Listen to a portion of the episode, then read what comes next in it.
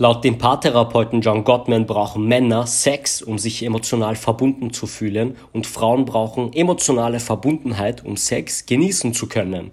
Das fanden sie heraus, weil er und seine Frau über 70.000 Paare untersuchten, um herauszufinden, was glückliche Paare zusammenhält. Und leidenschaftlicher Sex gehört zu den Top-Kriterien. Doch wie kannst du jetzt die Leidenschaft in deiner Beziehung aufrechterhalten? Schreibe deine Ideen gerne unten in die Kommentare und wir besprechen dann eure Antworten und die Antworten der Studie im nächsten Part. Ich bin mega gespannt und ich glaube, wir alle wissen tief in uns drinnen, was die Antworten tatsächlich sind.